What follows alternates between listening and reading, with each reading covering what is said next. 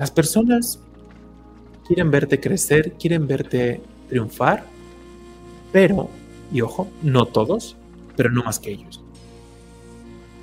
Entonces creo que también esto es una alarma para cada uno de nosotros, no ser de esas personas. Si alguien va más rápido a nivel espiritual que tú, júntate más con esa persona. Fulanito lleva, no, no le voy a recomendar ese, ese libro porque es tesoro, lo va a leer y qué tal que me pasa. No, eso es una conciencia terrible. No pasa nada, no hay que avergonzarnos. Se requiere humildad para aceptar también este tipo de cosas, pero creo que es oro espiritual observa, atreverse a ver este tipo de cosas que están pasando dentro de nosotros, porque hay pensamientos que simplemente te dan vergüenza. Dices, no, ¿cómo estoy pensando eso?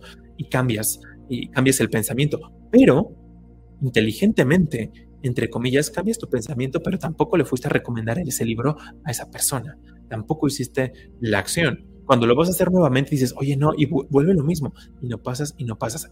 Esto creo que es un estado de conciencia peligroso porque te identificas con lo limitado, te identificas con un ser mm, menor.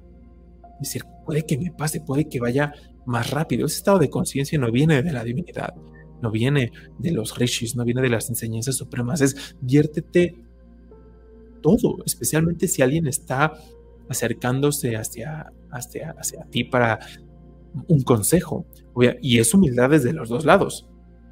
Es en mi caso, yo no soy un maestro, sé muy claro dónde estoy, pero también si alguien creo que le puede ayudar un texto como de estos que tengo aquí, atrás que les he recomendado, una práctica como la, como la meditación, es lo menos que puedes hacer. Uno cuando creo, y nos dicen los rishis, cuando das un buen consejo, cuando ayudas a alguien de la forma que, puedas, se dice que hasta cierto punto estás siendo un vehículo de la divinidad, porque a través de ti alguien recibe una bendición, tú no das la bendición. Pero Dios se asoma a través de tu egote, de tu ego gigante, mm, y ahí se asoma, abre un poquito de luz y le deja caer el libro. ¿Y qué pasa? El recipiente, o sea, tú, fuiste purificado fuiste purificado porque una cualidad de la divinidad se asomó a través de ti. No creas que ya llegaste, te, falta mucho, pero sigue haciendo el esfuerzo. Aquello que tú tienes en medida de lo posible para quien se acerque a ti, devuélvelo. Y si esa persona avanza más rápido que tú, quieres mantener a esa persona cerca es mantener a esa persona cerca con toda la humildad del mundo. Y qué bueno, ojalá, imagínate cómo sería el mundo que a todas las personas que tuvieras la oportunidad de aconsejar o de recomendarles un, libro, darles un pequeño consejo, no sé, lo, lo, lo que sea, que fueran mejores a nivel espiritual que tú. Sería una reacción en cadena. ¿Y cómo estaría el, el mundo? ¿Cómo estaría tu entorno? ¿Cómo estaría tu ambiente? Porque a veces nos quejamos. Este, este, este, este consejo es tan, tan valioso porque Mm, a veces nos quejamos de nuestro medio ambiente, de nuestra casa, de que es muy difícil. Pero si se abriese la posibilidad a que fueran todos súper espirituales, yogis del más alto orden, ahí como que quizá ya no tanto. Nos intimidaríamos un poquito, ¿no? Pero qué vida sería. ¿Qué vida sería? No, quieres ser el amigo espiritual tóxico. Todos bueno, no sé si, ustedes, pero mm, está la persona que es como la espiritual. Dices, ah, voy con ella, voy con él, a ver qué me dice, a ver qué, qué, opina. De... Y esto puede ser una relación súper súper tóxica porque empieza, sin que las dos, a lo mejor esa persona es súper espiritual, a lo mejor es muy buena persona, pero el que tú la asocies a ella o a él como el espiritual, como la espiritual, ¿qué es lo que está haciendo en tu mente? Está, está comparando está diciendo, ah, bueno, ella es espiritual o él es espiritual porque yo no lo soy.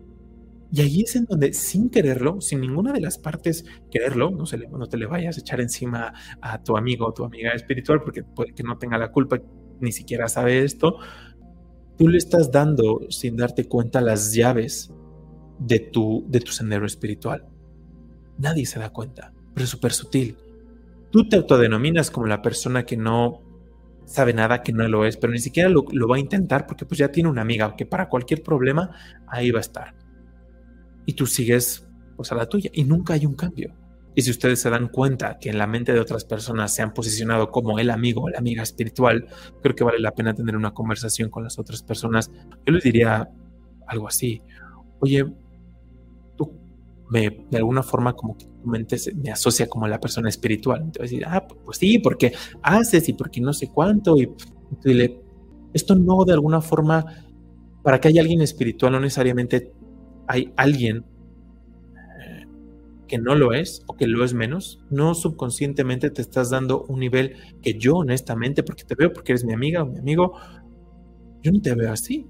Te veo como una persona maravillosa, que es espiritual también, que solamente quizá está a dos pasitos de hacer un poquito más de esfuerzo o de meditar o de cosas que son prácticas de acuerdo a su sendero, de acuerdo a sus creencias, que es donde yo creo que también es importante, mm, sobre todo cuando son otras personas, hablar de los intereses de la otra persona, porque así es cuando yo creo que escuchamos. En un principio, cuando estás ahí medio cuestionándote, medio que sí, Mm, viendo cuál es tu sendero, te ayuda mucho que la persona a la que tú le estás dando autoridad hable de lo que a ti te interesa. Y habrá gente que diga, no, eso es súper egoísta. Sí, pero todos, bueno, por lo menos yo empecé en el modo egoísta.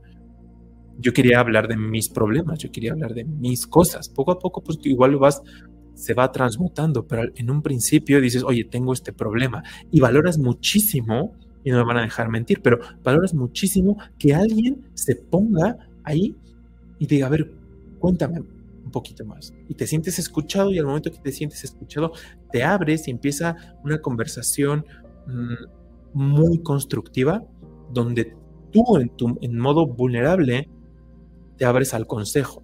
Y si esa persona, aquí estoy jugando los dos roles, tú con un amigo que no se considera espiritual, te considera a ti como el espiritual. Y estoy hablando también desde ese lado, como si tú eres la persona que sin querer se posicionó en la mente del otro o de la otra, como que es un poquito más espiritual o como este amigo espiritual. Entonces, tú en modo vulnerable, te abres y estás receptivo a un consejo y tú le vas a decir, oye, ¿qué me recomiendas hacer? No le recomiendo decirte hacer, bueno, yo te diría, haz este ritual y no, no, no, no, no, es que tienes control de hacerlo. Porque, por ejemplo, un ritual, no es que yo tenga algo en contra de los rituales, pero un ritual en primeras instancias, oye, está muy de moda esto de los rituales, pero si empezamos a posicionar esto en la mente de las personas, asumiendo que tú tienes las mejores intenciones de ayudar, estás recomendando algo que a ti te funcionó, pero que es empezar sobre de ello. ¿Cuál va a ser la solución de ahora en adelante para un problema o alguna crisis existencial? No, pues el ritual. ¿Por qué no recomendar algo que está bajo el control total de uno? Porque yo no sé, aquí es en donde se empieza a posicionar, es donde se puede volver un poco tóxico el, el amigo o la amiga espiritual. Porque yo no sé hacer ese ritual y no me acuerdo que si hizo ABC, que si fueron estos cantos o que si fue en este otro lugar, que si costó tanto, que si un montón de cosas, ¿no? Y al final tampoco hay algo muy tangible y en, el, sendero espiritual yo creo que al principio necesitas algo que sea, que veas que esa aguja se mueve, que realmente te está ayudando. Qué mejor que trabajar con tu propia voluntad, con tu propio discernimiento. Oye, ya te hiciste estas preguntas, yo voy a salir un video donde les comparto, no sé, como 15 preguntas que yo apliqué para conocerme un poquito mejor, meditar y sobre esas preguntas me ha ayudado, igual se los recomiendo porque va de la mano con esto. Mm, pero oye, ¿Ya te intentaste hacerte estas preguntas? ¿Intentaste ya respirar un poquito? ¿Intentaste hacer algo, algo de actividad física? Mm, y estos consejos tienen resistencia en un principio, por eso necesitas que alguien genuinamente te escuche. No puedes llegar a imponerle a alguien, oye, ponte a hacer hatha yoga y ponte a meditar una hora. Y es como, ¿qué?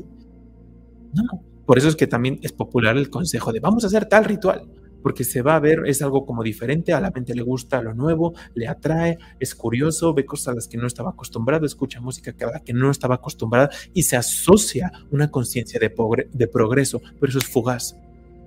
Eso es fugaz, porque va a ser el momento, si va a llegar inspiración. Ustedes saben, y aquí lo hemos puesto, yo, yo he puesto un montón, el, mantra que, que pusimos hace un momento, algo se mueve, algo se mueve, pero últimamente no te quieres hacer dependiente a un factor externo. Y hay gente maravillosa que tan pronto se da cuenta, son aviones espirituales en potencia, tan pronto encuentran un poquito de tiempo para meditar, lo combinan con alguna lectura inspiradora y rapidísimo, más rápido que uno